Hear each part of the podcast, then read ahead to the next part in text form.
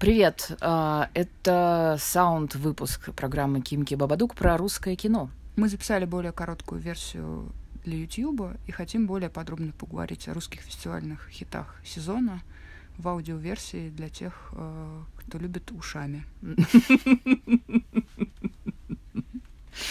Окей. а... Поскольку я видела эти фильмы, да, Мария Кувшинова, ты... Татьяна Шорохова, сидящая рядом со мной, да, а, я видела больше... очень немногие русские фильмы. Ну, прости, я больше специализировалась по западному Это кино. удобно, это очень, очень удобно. Это очень да, удобно. Да. И поэтому давай тебя буду спрашивать, ты будешь отвечать. Поехали. Давай. Самый популярный фильм кинотавра «Сердце мира», который был показан в последние дни и быстро сразу стал всем любимцем публики и получил я не уверена, приз. Я не уверена, что это самый популярный фильм кинотавр. Я пыталась вчера сходить э, на него в Петербурге, он идет меньше недели, и было уже очень мало сеансов.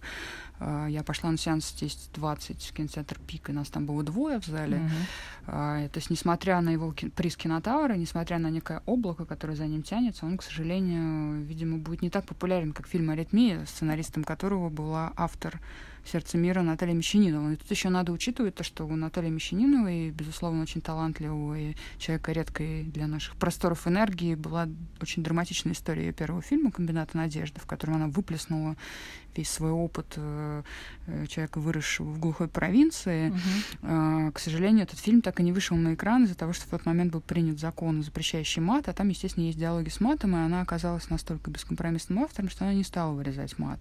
И фильм как бы остался таким полуувиденным. И вот э, проходит время, она написала сценарий «Аритмии», который ты видела, да, и назвала его Галимым телемувиком. Да, я не люблю этот фильм очень Я сильно, тоже, да. потому что он какой-то рыхлый. Так вот «Сердце мира», который она сняла сама, поскольку «Аритмию» снял Борис Хлебников по ее сценарию, по, по их общему сценарию. «Сердце мира» менее рыхлый фильм, по крайней мере, до того момента, пока с героем, которого играет Степан Дивонин, по совместительству муж Натальи Мещаниновой, не происходит некий перелом. Он играет ветеринара, который живет на неком хуторе где-то в видимо, в Псковской, наверное, области. Это на этом хуторе заво... э, э, живут люди, которые разводят охотничьих собак, лис, в общем, какая-то инфраструктура вокруг охоты. Он ветеринар, он спасает этих собак, и в какой-то момент там появляется э, некий... Подожди, спасает от чего? Ну, ну там кого-то укусили, кто-то заболел. Он врач, который следит за а, жизнью uh-huh. этих животных, okay. которые там uh-huh. находятся. И это как бы все такие родные люди, там это семья, там дедушка, бабушка. Яна Секст играет их дочь взрослую со своим собственным ребенком. Uh-huh. И э, они такие как бы настоящие русские люди, но к ним приходят вот эти эко-террористы с синими волосами, выпускают всех лис. Uh-huh. Но это все противоречит русской матрице, потому uh-huh. что, ну, то есть меня на самом деле самой просто идея выведения пород собак и кошек кажется uh-huh. дикостью сейчас уже, потому uh-huh. что я не понимаю, как можно живых существ селекционировать по принципу подходят они тебе под твой гардероб или нет. А, подожди, но там же все-таки, я так понимаю, обычные собаки? Нет, там собаки охотничьих пород выводятся. А, то есть... Там тоже ага. породистые собаки, но mm-hmm. на этом не акцентируется mm-hmm. внимание. Хорошо, это есть. Такое mm-hmm. существует, мы не будем это отрицать. Действительно, люди, приехавшие из города, возможно, не понимают специфику, но я хочу сказать о другом. Я хочу сказать что о том, что 10 лет назад, 15 лет назад я мечтала о том, чтобы в России было реалистическое кино. Его не было. Были какие-то условные декорации, условные герои, какой-то фильм «Возвращение» Андрея Звягинцева. Видимо, как-то было плохо очень с реальностью. И вдруг эти фильмы стали появляться. Вот фильм Дворцевого Айка, например, или фильм «Сердце мира». Десять лет назад я была бы счастлива, если бы я увидела так, mm-hmm. такие фильмы. Сейчас ты смотришь на эти фильмы уже с опытом просмотра огромного количества документального кино, которое совершенно потрясающее есть в России, когда люди ставят просто камеру и живут месяцами с людьми, а потом монтируют из этого потрясающие истории. Ты смотришь на это и думаешь, ну окей, вот ну, вот актер, вот это актер, и он изображает деревенского жителя, и mm-hmm. вот мальчик так хорошо играет и собой. То есть ты как бы смотришь и думаешь, а зачем это все? Зачем тратить огромное человек, количество человека часов и денег на то, чтобы сымитировать перед камерой абсолютную реальность? А потом Андрей Плахов пишет свои рецензии. Знаете, вот сейчас вышел новый фильм Регадоса, на фестивалях показали, и он там все снимает на своей ферме, и сам появляется в кадре, и вот фильм Мещанину в этом же тренде. Я не видел фильм Регадоса, но, очевидно, это в какой-то другой тренд. Подожди, слушай, ну хорошо, а что мешает, например, снять действительно документальное кино? У нас же документалистика в России, в общем-то, ну, на хорошем уровне, на высоком Знаешь, мне кажется, что есть какой-то статус документального и игрового кино. Вот если ты снимаешь документальное кино, то ты жрешь доширак и лежишь на матрасе. Потому что Наташа Мещанина тоже снимала документальное кино. У нее был потрясающий фильм «Гербарий» про конкурс красоты в доме престарелых, с которым она, собственно, и прославилась в узких кругах. Дальше ты как бы ты переходишь, у них есть какие-то этические проблемы, как взаимодействуют с героями, это все сложно, а потом ты просто ты приходишь как бы к своему успеху, и ты уже режиссер. Вот если ты режиссер, то ты уже как бы вот в этой иерархической системе, ты, конечно, уже выше стоит режиссер игрового кино, чем режиссер документального кино, да, потому что, ну, как-то так получается, что прославленных документалистов гораздо меньше, хотя их технически больше гораздо, чем режиссеров игрового кино. Но, наверное, хочется как-то воспроизвести эту историю. Зачем это смотреть сейчас, я не понимаю. Слушай, ну вот у Федорченко, например, у него же были классные документы, точнее, мокюментари у него была классная. Помнишь? Ну, это э, другая про... история. У него да. был исторический мокюментари, совершенно феерический, «Первый на Луне». Это вообще один, кажется, да. может быть, лучший фильм, который был сделан в нулевые годы. Ну. Ну, была какая-то фантазия проявлена. А сейчас? Такое. Сейчас у него «Война Анны» вышла, которая тоже очень популярная была, я помню. Ну, «Война Анны» была в Роттердаме, на кинотавре. Mm-hmm. Я просто очень много читаю про Освенцим. И у меня есть некоторые претензии к фильму Ласла Немиш «Сын Саула», связанные mm-hmm. с тем, что он снимает уже на языке современного mm-hmm. человека, игра... знающего эстетику ролевых игр. И это как бы такое полное погружение, как в компьютерной игре, но при этом он снимает на 35 миллиметров, потому что пленка — это формат 20 века, и как для меня это конфликт mm-hmm. двух разных форм. А, но я знаю, какую он огромную проделал работу, какой, сколько он прочитал книжек, и какой это вообще огромный огромный э, предмет для философских изысканий, как говорить об Освенциме в 21 веке, как uh-huh. говорить о Холокосте в 21 веке, о концлагерях. Вот в Петербурге сегодня выступает философ Джорджи Агамбин, который написал э, одну из его книг «Что остается после Освенцима», где он разбирает э, воспоминания Примы Леви, узника Освенцима. Я не понимаю, почему в России чтобы просто сократить разговор на эту тему, каждый год снимается по пять фильмов про Холокост, включая фильм Собибор, выдвинутый на Оскар э, и рассказывающий на очень, очень соискание номинации. номинации на Оскар, э, рассказывающий очень интересную историю человека, совершившего побег из Собибора по идее Мединского. Был фильм «Рай», э, были короткометражки Константина Фама. Угу. Почему у нас в стране даже те люди, которые хотят сделать абсолютно независимый фильм, собирают на него краудфандинг, не берут денег у Минкульта. Почему они делают фильм снова о Холокосте? То есть я не говорю, что это не важная тема. Это тема, которая, может быть, самая важная вообще на планете Земля. Но ведь у нас же есть тоже болевые точки. У нас есть история ГУЛАГа, о которой нет фильмов, просто нет. Есть депортации, о которых был один фильм Софичка Кира Коваленко, студентки Сакурова из Нальчика.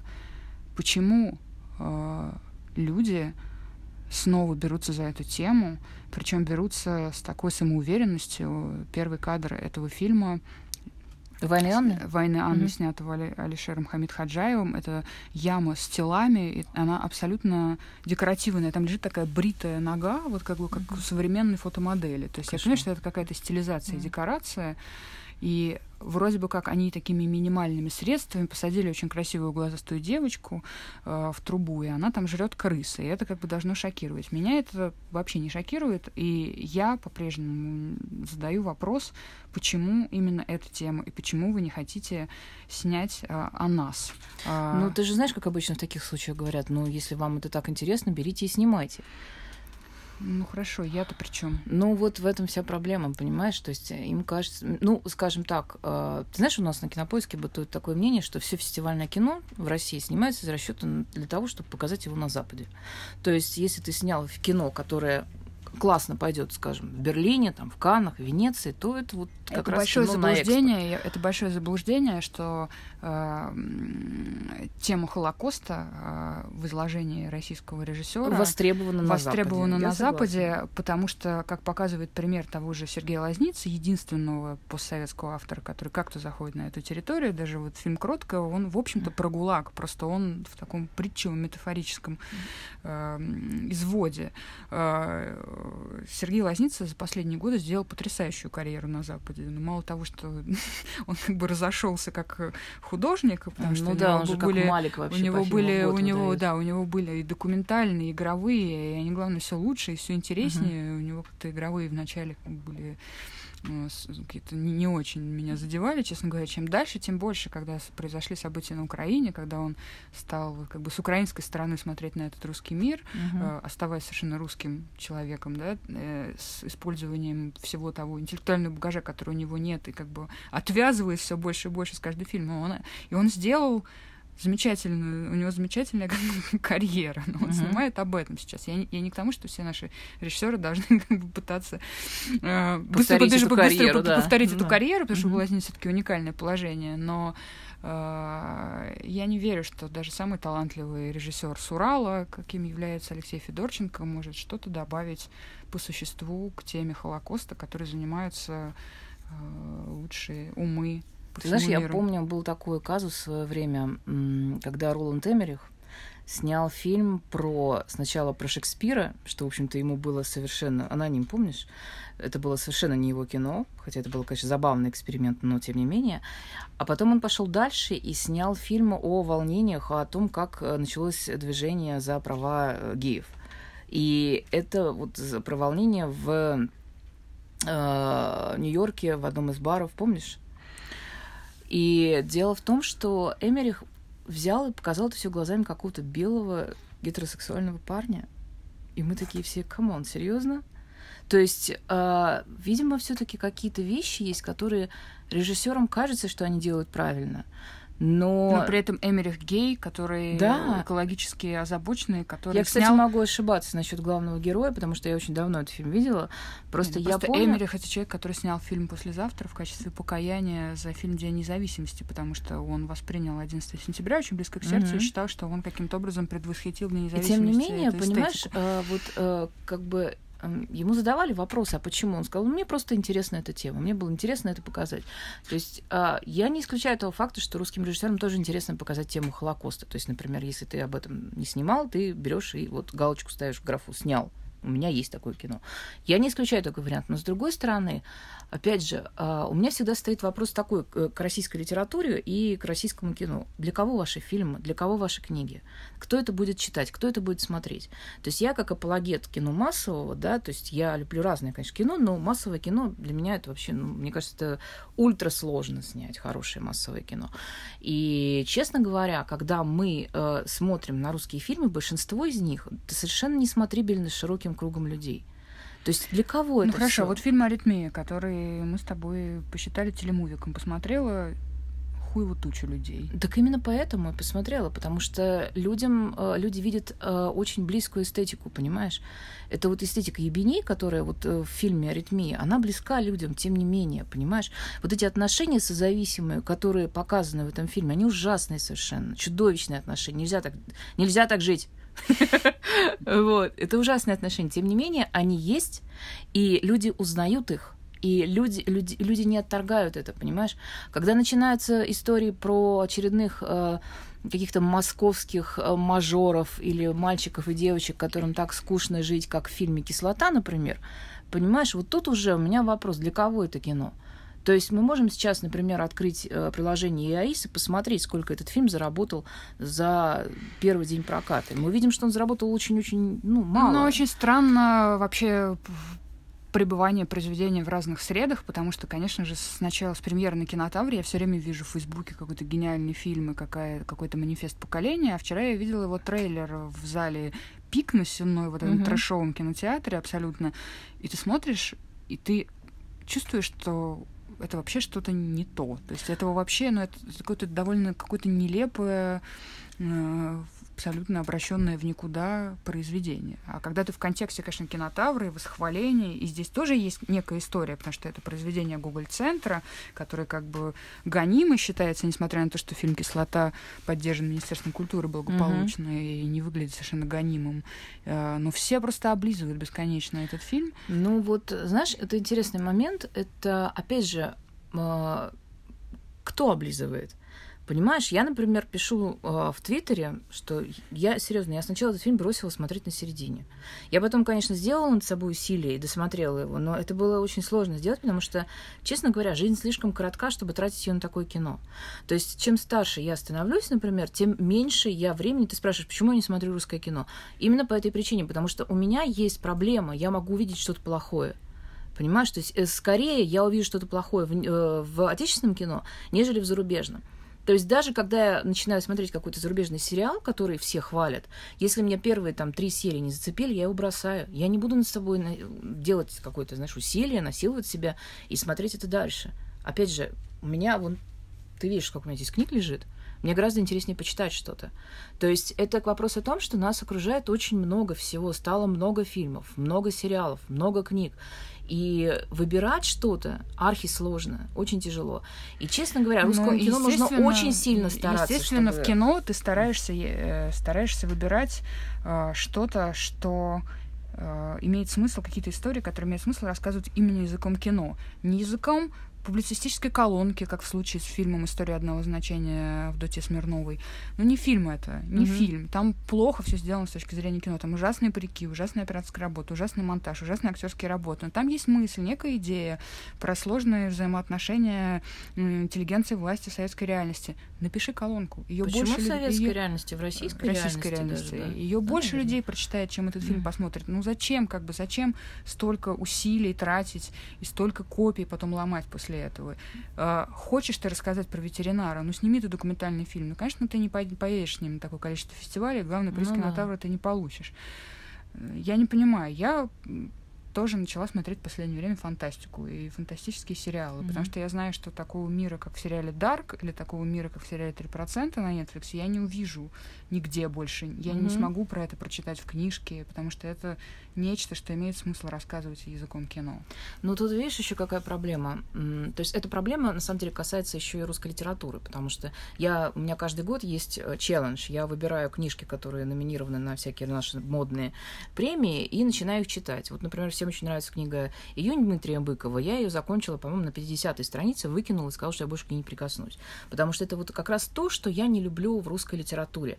Это, это совершенно забубенным языком описанная простая элементарная история, но написанная так, что тебе просто хочется ее вышвырнуть, потому что э, писатель занимается, понимаешь, графоманией. То есть, когда он, ну, ну как, как тебе сказать? Знаешь, есть писатель Сальников. Он написал такую историю Петрова в гриппе. Ты, наверное, слышала. Это очень интересная история. Там взят греческий миф, и он очень классно обыгрывается, офигенно обыгрывается. И это действительно классная книжка, и она очень легко написана, просто. И в ней классные идеи, в ней здоровские персонажи. То есть я вот сейчас вот так говорю, да, тем не менее, меня эта книга вызвала такой восторг настоящий, да. И, скажем, его другая книжка, которая была написана раньше, э, отдел того же Сальникова, она мне не вызвала такого восторга, но она была написана до. Мне кажется, у нас плавно подкаст. Она была тоже интересна. Да, э, мне кажется, кино, литература, они рядом. Так вот, э, наша литература, она или это очень что-то забубенное, такое очень замороченное, извилистое, или же это Дарья Донцова.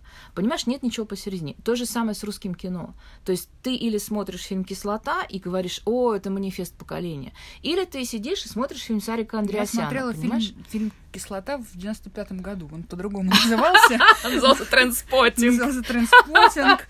Он назывался «Реквием по мечте». Да, да, да, все это было. То есть, понимаешь, и вот как бы я к тому, что, опять же, это говорит о чем? Говорит о том, что... фильм Гаспара Ная, мне кажется, а, Слушай, фильм Гаспара Ная, вот последний, кстати, на редкость очень смотрибельный. Это вообще не фильм, это какое-то вливание какое-то кино в вену, и все. То есть ты просто его или принимаешь, или нет.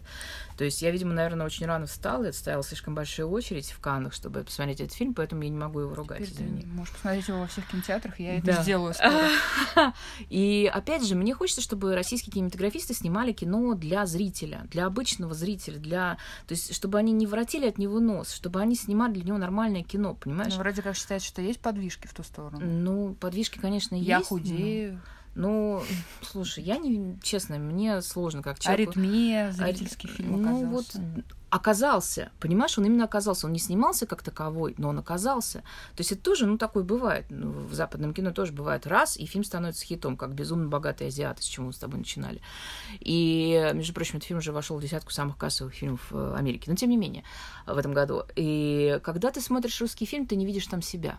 То есть вот единственный фильм, в котором э, я себя увидела недавно, это фильм «Без меня», То есть там была такая крутая девица, ее Полина Максимова играет, то есть такая коротко стриженная, с забритыми Я не знаю, висками. есть какой-то русский фильм, где да, есть чтобы... женщина с красными с розовыми волосами, нет боюсь, такого, что нет. Нет, хорошо, она блондинка, но тем не менее, она такая решительная, она крутая такая женщина, которую э, таких редко показывают в кино, понимаешь? Я, я еще раз тебе говорю, э, Яндекс действительно продюсировал без меня, я работаю на Кинопоиске, который принадлежит Яндексу, и я, честно говорю, мне понравился этот фильм, только от него нужно отрезать последние три минуты. Это ты, я честно пишу везде. Ты интересно, что ты говоришь про не видеть себя, потому что примерно то же самое мне сказала Даша Жук, режиссер фильма Хрусталь, которая сняла фильм о середине 90-х в Минске о своем поколении, о своих ровесниках до ее отъезда в Америку. И она говорит, что вот она смотрела фильмы Балабанова, фильм Брат, и не видела там себя. Угу. И это такой очень интересный взгляд тоже человека из постсоветского пространства, который не прожил всю жизнь с мыслью о том, что Данила наш брат, угу. потому что она уехала далеко от этого контекста в Америку. И она просто совершенно не боится говорить о том, что нет, я смотрела эти фильмы в 90-е и не видела там себя, и я захотела снять фильм про таких, как я, про девочку, которая ну, мечтает да. поехать в, в Чикаго и познакомиться с родиной хаос-музыки. Понимаешь, вот о чем и речь. Э, то есть наше кино, оно слишком далеко от народа. А все в почему? Результате, в результате фильма, извини, перед да, фильмом «Хрусталь» происходит феноменальная вещь. Его не взяли в Берлин, его не взяли на кинотавр, потому что Даша Жук не была другом и родственником всех, кто отбирает фильмы на кинотавр. А, я очень прохладно к нему отнеслась. А дальше он попал в Карловы Вары и пошел просто по фестивалям по советского мира. Угу. В Владивостоке, в Одессе, в Казахстане. И везде феноменальный успех у зрителей. Угу. Люди рыдают просто. Краудплизер? Абсолютный краудплизер, да, слава богу, я знаю теперь это слово. Она везде получает призы зрительских симпатий. Люди просто реально... Она стала звездой вот этого постсоветского мира со своим фильмом. То есть вот она сняла фильм про себя, и оказалось, что многие люди увидели себя в этом. Так вот я о чем и говорю, но да, но понимаешь, вот в этом, в этом вся проблема. То есть, когда ты себя не видишь на экране, да, э, я не хочу смотреть фильм «Я худею», потому что он мне рассказывает про то, что если ты толстая, ты должна похудеть, и тогда все будет окей. Понимаешь, в нет, я хочу... Нет. Я хочу... Она полюбила толстого тоже чувака. Ну, это прекрасно, но тем не менее, понимаешь, я хочу видеть фильм про то, если что... Если ты мужчина, то ты можешь оставаться толстым. Да, а если да. ты женщина, женщина, то ты должна похудеть. похудеть. Да, то есть тут мы превращаемся в феминистический подкаст. Я нет. А, тем не менее, а, опять же, для кого кино? Это самый главный вопрос, на который должен отвечать любой режиссер и сценарист. Для кого это все? То есть, когда мы видим, например, э, у нас русские сериалы, между прочим, мне иногда гораздо больше импонируют, чем большие фильмы.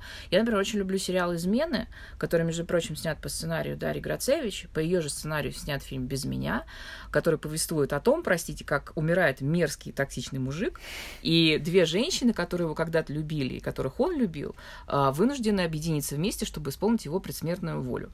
А, это совершенно феноменальное кино в том плане, что в нем заложено одно, но режиссер явно снимал другое. И режиссер Кирилл Плетнев, он, кстати, очень хорошо работает с актерами, замечательные актрисы обе, но, понимаешь, весь прикол в том, что в этом фильме есть такое дно, которое видно через феминистическую оптику.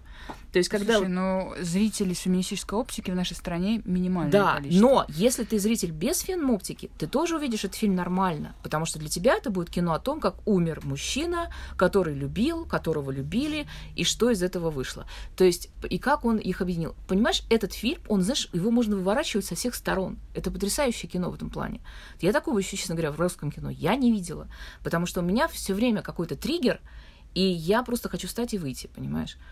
То есть, э, как на доброй половине наших э, картин, предназначенных ну, для широкого как, проката. Отвечая на твой вопрос, те фильмы, о которых мы сегодня говорили, для кого они? Для тусовки какой-то, для кинотавра, для отборщиков кинотавра? Ну, для получается, чего? что для да, получается, что... круга. Ну, вот, вот понимаешь, вот, например, вот, если бы ты была режиссером, о чем бы ты сняла фильм сейчас? Вот, вот у тебя есть карт-бланш. О чем бы ты сняла? Слушай, я уже сняла. Нет, подожди. Да. да, Маша сняла фильм про Сэма Клебанова. Смонтировала. Да, это документальное кино, на самом деле, о том, как зарождался независимый я прокат и в России. монтажер Леонид Марантини. Да, но хорошо, давай, допустим, про игровое. Вот у нас проблемы все с игровым кино. Что бы ты сняла? Слушай, я ничего бы не сняла, потому что я не считаю, что у меня есть какая-то история. Ну, вообще нет, на самом деле я бы сняла, конечно, да. Я бы сняла про свой дом в Зеленогорске и про э, совет дома, который захватил весь этот дом как раковая опухоль и начал наводить там порядок, примерно как Собянин в Москве, ставя заборы, замки, зачищая угу. все, учреждая клумбы, э, вывешивая объявление о том, что девочка Даша 9 лет из 25-й квартиры э, уронила какую-то тумбу. И, то есть это был такой... Ну, это скорее комикс. Слушай, а у меня, знаешь, кстати, И про человека, который, у меня собственно... есть контр-история. У меня история про мой дом, который раньше был в ужасном состоянии, пока в нем был один председатель, а потом он умер, пришел новый председатель. Это оказалась женщина, и она взяла все в свои руки, и дом прям расцвел. Понимаешь, дом стал нормальный, в дом можно входить теперь, в нем приятно жить. И это как бы все снабдили камерами, все теперь все замечательно. Если что-то случилось, можете все посмотреть. Лифты работают. На э, черной лестнице есть свет, который сам включается. Понимаешь, магия. Но просто, то есть вот такие истории местечковые, они почему-то нашими кинематографистами не приветствуются. Они не считаются каким-то важными, понимаешь? Почему? Ну, приветствуется. Фильм «Дурак» вот был, например. Но вот не это... Такой дом. Так вот, это кино, которое снимает Быков, и у него, кстати, новый фильм «Завод», который, между прочим, я видела в Торонто. Новый фильм «Завод», я боюсь, что он не будет иметь такую же популярность, потому что это, по большей части, скорее жанровое кино, там перестрелки всякие, там, не знаю, есть э, такие как бы Э, моменты, которые не присущи были раньше его фильмам. Но, то есть, за правду, конечно, там есть речи, это все, ну, честно говоря, я не могу сказать, что я остался в восторге или что мне это понравилось. Это кино существует как-то отдельно от меня, это просто не моя чашка чая, мне особенно его фильмы, кроме «Майора», мне что-то не очень нравится. Но, опять же, э, Быков снимает кино для людей. Понимаешь? Вот он снимает для людей. И люди это смотрят, и они себя видят в этих фильмах. Понимаешь? А когда мы берем какую-то вот эту а движение, тусовку, а движение вверх это фильм для людей? Mm. Его посмотрело огромное количество. Слушай, ну людей. да, наверное, это фильм для людей, потому что, опять же, здесь имеется, мы берем как бы да размах, то есть это как легенда 17, потому что спорт он универсален. То есть люди смотрят про спорт и как, как бы... Я равнодушна. Ну, вот я тоже равнодушна. Я вообще... Я движение вверх не смотрела. Я, я не пошла смотреть. Мне неинтересно. Понимаешь, люди, которым интересно... Хотя я смотрела, кстати, «Легенду 17», потому что э, хоккей мне еще как-то, ну, более-менее интересен. Но вот баскетбол меня совершенно ни капли не волнует, и как бы и как-то этот фильм прошел мимо меня. Но... Да, но при этом это фильм с месседжем, что как бы ты должен своей стране все, а она тебе ничего. Ну, и все кстати, аплодируют и говорят, боже, Саша Белов забил, какое счастье. Ты знаешь, 20-40 лет назад. Ты знаешь, фильм «Салют-7». Вот у нас, помнишь, в прошлом году было противостояние «Время первых» против «Салют-7». «Салют-7» оказался, на мой взгляд, гораздо лучше. Мне было интересно смотреть этот фильм, он был классный, он был кайфовый, он, более того, даже лучше, чем фильм «Человек на Луне», который сейчас Демьена Шазела выйдет в кинотеатрах. То есть, а примерно та же история. Люди строят из говна и палок э, космические корабли, суют туда людей, люди умирают, и из какую-то идею они должны туда куда-то прилететь. И очень такая, знаешь, интересная деталь, когда наши летят в космос, им включают там какую-то такую, знаешь, песнеры какие-то там, такие забойная музыка. А у Шазела там такое что-то лирическое, какая-то симфония, какая-то прям такая, что-то эстетское. И вот этот эстетский фильм, он точно так же не найдет коннекта с людьми, как и другие фильмы, которые сняты непонятно для кого. То есть для кого фильм Шазел снял, я не знаю, потому что там это, ну, это отдельная история, наверное, когда фильм выйдет, мы поговорим. Но опять же, когда режиссер не знает, для кого он снимает фильм, это самая большая проблема. Понимаешь? То есть это, это главная беда русского кино. Потому что наш режиссер, он не видит своего зрителя. Наш режиссер никогда не приедет, скажем, не знаю, в какую-нибудь Вологду и не посмотрит э, фильм с залом.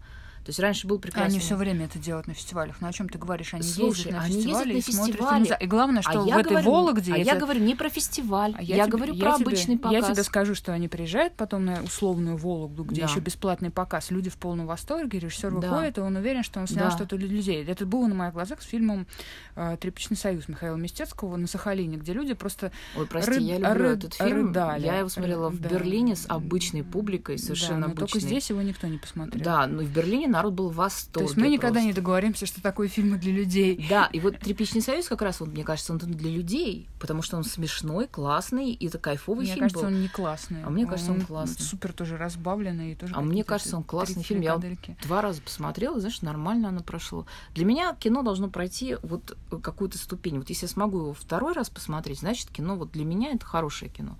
То есть, если я фильм не могу смотреть второй раз, я знаю, что ты попыталась пересмотреть «Святые моторы», и они тебе не зашли. А для меня они вот просто... Это один из моих вообще любимейших фильмов стал. То есть он для меня прям эталон, я его влюблю, обожаю и буду любить дальше. Так Но... что, может быть, мы просто придираемся к русскому кино? Может, на самом деле все хорошо, и есть, вот, mm-hmm. есть фильмы для людей? Ты знаешь, э, фильмы для людей, ну, давай так скажем. То есть фильм для людей, если они снимают, у нас просто студии нет. У нас нет вот этой э, системы студийной, которая будет производить кино для масс, понимаешь? Когда, например, вот сейчас я знаю, что Columbia Pictures, ну, Sony будет делать э, Sony производство в России, да, они будут делать здесь. Disney пытается наладить здесь производство, то есть «Последний богатырь» очень хорошо был принят, опять-таки, хорошо прошел. Это зависит от рекламной поддержки. Если бы фильм «Тряпичный союз» также поддерживался, также был раскручен, как, я не знаю, как «Последний богатырь», да, то тогда, наверное, у него были бы больше просмотров. Я, например, очень люблю фильм как э, Витька Чеснок вез э, Леху Штыря в дом престарелых. Я обожаю это кино, оно прекрасное. Это один из моих любимых российских фильмов. Но опять же, он, э, он не раскручен. Ну, у него понимаешь? в этом смысле все не очень плохо, потому что он произошелся потом как-то в торрентах, и Хан стал на самом деле звездой. Даже если ты заходишь на какой-нибудь сайт типа T-Journal, который не пишет про кино, про проекты Ханта они пишут. Ну, это потому хорошо. Что это, это хорошо. Для определенной аудитории это большая величина. Поэтому, сейчас. понимаешь, для меня вот э, как бы, э, то есть это вот и есть вот публичность кино, да, когда оно расходится, когда оно становится интересным, когда люди постеры для него сами рисуют, между прочим. Я видела очень классный постер, нарисованный фан-постер Витьки Чеснока. Ты часто видишь фан-постеры русских фильмов, если это не Гоголь?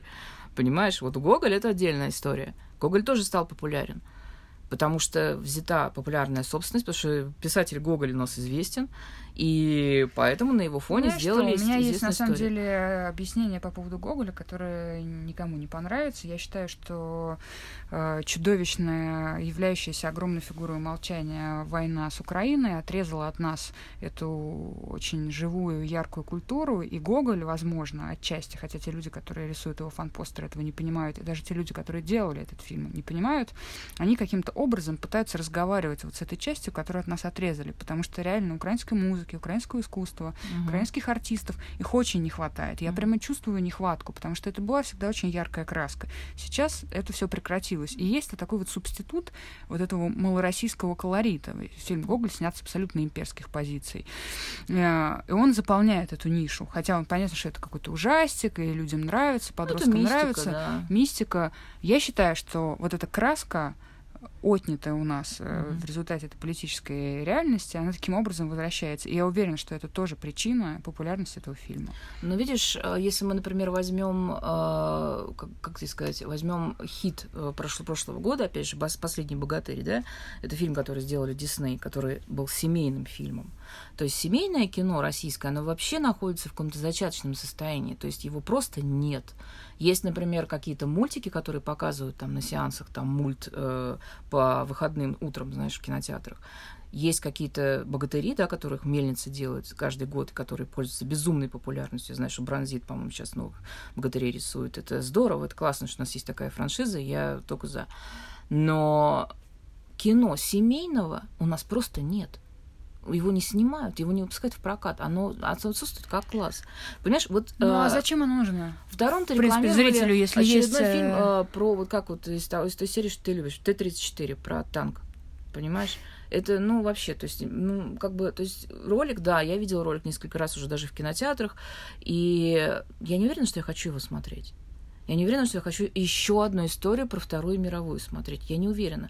Мне кажется, что просто э, про Вторую мировую очень хорошо советское кино рассказывало. Идеально. Я насмотрелась его, вот, знаешь, больше, выше крыши. Может ну, быть... Как оно хорошо рассказывало, если там была куча умолчаний, которые совершенно да, но, нашем кино понимаешь, современном не ликвидируются. У меня, в том числе. Э, во-первых, а во-вторых, у меня просто перенасыщение, как и любой советский человек, который вырос в Советском но Союзе. есть еще люди, которые родились, например, да. 10 лет назад можем, или 12 лет назад. Мы можем говорить о том, что у современного поколения отсутствует э, представление о Второй мировой. Я, я не знаю, то есть боятся, что он сформируется по иностранным фильмам. Я не знаю. Но мне, вот мне, вот лично, мне это неинтересно, понимаешь? То есть, а, опять же, мы можем э, ставить вопрос, что я не посетитель кинотеатров, да, то, что я не тот человек, на которого ориентируется российское кино. все таки мне уже за 40, мне 43 года, да, то есть о чем мы говорим? Тетя, все, уже пора сидеть, на пенсию смотреть. Но... Тут, мне кажется, дело в том, что как распределяется финансирование, потому что если ты получаешь деньги в фонде кино или в Минкульте, там есть эта строка патриотическое ну, да. воспитание, эти сценарии ну, да. И, э, в любом случае будут получать. С другой стороны, деньги. слушай, ну ведь можно же снять и интересный фильм. Помнишь «Брестскую крепость»? Вот это он же, кстати, стал, он был хитом. «Брестская крепость» была большим хитом, ее очень любили. «Брестская крепость» — абсолютно фильм из 70-х годов. Послушай, его, его ходили, его смотрели, и он людям нравился, понимаешь? Был фильм э, мы из, э, мы из прошлого или мы из будущего? Помнишь, там еще молодой Козловский? Да. Мы из будущего, да. А, тоже был популярный фильм. Он тоже какой-то нерв затронул. Да, это То тоже есть, было принципе... довольно давно. Это были вот первые такие да, фильмы. Можно, можно снимать После этого кино. было еще Ковдарлеон этих фильмов. Но можно это кино снимать. Оно может быть интересным, но может быть зрительским, понимаешь? То есть, а, опять же, все зависит от количества рекламы. Если, конечно, вбухать в рекламу миллион, и Нет, если... Что значит вбухать, если этот фильм производится телеканалом, и он просто крутит Да, и он просто, да, он везде, ну, слушай, все равно реклама не, не рыночные условия. Э, конечно. То есть э, мы говорим о том, что, то есть, в принципе, нам с тобой, конечно, ничего не мешает продвигать какое-то найденное нами кино хорошее в прокате русское, но его мизер, понимаешь, его просто нет. Вот э, ты смотрела на районе? Да. И как он? У меня оно не вызвало какого-то сильного отвращения, кроме того, что Данил Козловский, конечно, не должен был там играть в этом mm. фильме. Но, но, насколько я знаю, он там на второй роли. Он там на второй роли, но он играет э, молодого паренька, довольно придурковатого, и, видимо, пытается как-то вывалиться из своего амплуа хорошего мальчика. Э, и он э, просто бойфренд режиссера, и, видимо, один из тех, кто помог, чтобы этот фильм осуществился. Но его просто там не должно быть, потому что он не привлекает людей к этому фильму, а наоборот отталкивает, потому что там должен быть какой-то ну, другой человек. История не про него, главный герой другой человек. А на постере Данил Козловский. Ну понятно, все он просто смотреть. продают через... И каждый раз, когда он появляется, он ну, просто да. мешает реально. Но фильм продают через Данилу, ну что делать? Ну такое бывает, слушай, это на запад, в западном кино тоже бывает, когда снимается звезда какая-то, и э, мы помним, как печальный опыт, как Скарлетт Джоханссон хотела запустить фильм про э, трансгендерного мужчину, и как бы ничего не получилось, потому что все возмутились а ведь фактически деньги давались исключительно под нее. И, в принципе, возможно, здесь тоже деньги дались, дали под Козловского, мы же не знаем. Но, опять же, то есть я так понимаю, что фильм тебя не вызвал отторжение. То есть, смотрите, фильм на районе можно посмотреть. Слышите, а люди? Потом э, мне по башке виртуально пролетит. Я смотрела его в Владивостоке, это фильм про Владивосток, и я вообще с большим интересом смотрю те фильмы, которые работают с пространством каких-то других городов. Я сейчас провела у себя в Фейсбуке опрос, и э, за 2010-е годы мы набрали ну, 10 с небольшим таких фильмов которые сняты которые не в Москве, сняты не в Москве, не в Петербурге и не в условном пространстве. Потому что когда мне говорят Калининград зоология или Калининград ученик, конечно, это не Калининград. Ну да. Это некий условный город. Но фильм на районе, он про Владивосток. Ты понимаешь, э, я помню момент, я смотрела «Географ Глобус пропил» э, на кинофестивале в Трумсё. Это единственный кинофестиваль, который проводится за полярным округом. Кругом. За полярным округом. Извините. Полярный да, округ не в Норвегии Да, находится. за полярным кругом. Так вот, э, ты знаешь, я после этого э, фильма я стояла и спрашивала людей, как им. Люди выходили и говорили, м-м, слушайте, как-то странное кино, странно, что не в Москве, говорили люди. А для меня, например, это было наоборот, что ура, наконец-то не Москва, не, наконец-то не Питер, наконец-то какая-то Россия, которую люди не видели. Да, этот фильм на первом месте в списке тех да, фильмов, ну, о которых мы говорим, не конечно сомневался. Же, Людям было это... интересно, норвежцам было интересно. Конечно. Ты знаешь, они смотрели с удовольствием, никто из зала не ушел. Это ужасно смешно смотреть, когда с моей подругой этот фильм на кинотавре, она говорит, это что, какой-то ретро? Я не понимаю, почему они все время ходят в походы. Сейчас разве люди ходят в походы? Она просто не знает, что в Перми и на Урале люди все время ходят в походы. Да, я, я их, знаю. Там каждые, да. там каждые два дома магазин снаряжения. Но просто человек да. из Москвы, он считает, что в походы ходили в 70-е годы. Да, да. А с тех да. пор перестали и начали ездить, не знаю, на Рублевку, на Бентли. Ну, я говорю, у меня родители, часть моих родителей с Урала, я очень много времени проводила раньше на Урале, конечно, мне как бы все это видеть э, очень интересно и прикольно. Но, опять же, централизация страны все сосредоточено в Москве. Все кинопроизводство в Москве. Пока это не децентрализуется, мы не будем видеть фильмов для людей. Так что пока киностудии не начнут возникать где-то в каких-то киностудии не начнут других возникать местах, там, я могу тебе сказать точно, до тех да, пор, пока да, не да. будет изменена политическая система, пока не начнется реальная федерализация, и еще плюс 50 лет после этого. Потому mm-hmm. что когда я занималась составлением программы регионального кино. Мы с моим коллегой Иваном Чевеляевым довольно быстро выяснили, что чтобы делать ежегодную программу, мы должны брать только якутские фильмы. Потому что больше нигде особо где-то какие-то робкие попытки делаются, но каждый раз, когда кто-то хочет снимать кино, он, конечно же, уезжает в Москву или в Петербург. Угу. И работает там. Просто потому что э, недавно выяснилось, что даже нет никакой возможности получить прокатное удостоверение нигде, кроме Москвы. Прекрасно. Просто прекрасно. для того, чтобы получить даже прокатное удостоверение на фильм, нет нигде никаких представительств, ты должен оказаться в Москве. Но вот видишь, о каком, есть, о каком региональном кино То есть говорим? регионального кино не будет? Нет, ну мы, конечно, можем вспомнить якутское кино. Якутское кино это совершенно отдельная история, которая, по-моему, лишь отчасти является индустрией, а во многом она является продолжением как бы, фольклорной деятельности этого народа, который еще недавно был довольно сильно изолирован от мира, и сейчас у них появился высокоскоростной интернет только несколько лет назад, и вот они как бы ярко-ярко заявили о себе и прогрессируют нечеловечески. Но это совершенно отдельная тема, якутское кино. Мгм. А когда я делала этот опрос про фильмы, снятые не в Москве, я как раз пыталась понять, есть ли хотя бы возможность встречного движения, то есть когда люди, которые уже уехали в Москву, например, захотят вернуться в свои города, как Да. Ольга Зуева, которая из Владивостока сняла фильм про Владивосток, и снять фильм хотя бы у себя дома с московскими своими ресурсами. Мгм. И это иногда происходит. Мгм. Вот как с Ольгой Зуевой. Да, то есть, э, значит, э, на районе смотреть. Ну, хорошо, я не я готова схожу. взять на себя ответственность. Я Я, схожу. оказалась на этом фильме, потому что это схожу, был окей. фильм закрытия фестиваля. И я досмотрела его до конца. Не ушла, высидела, мучилась, когда появлялся Козловский, но Тем не менее.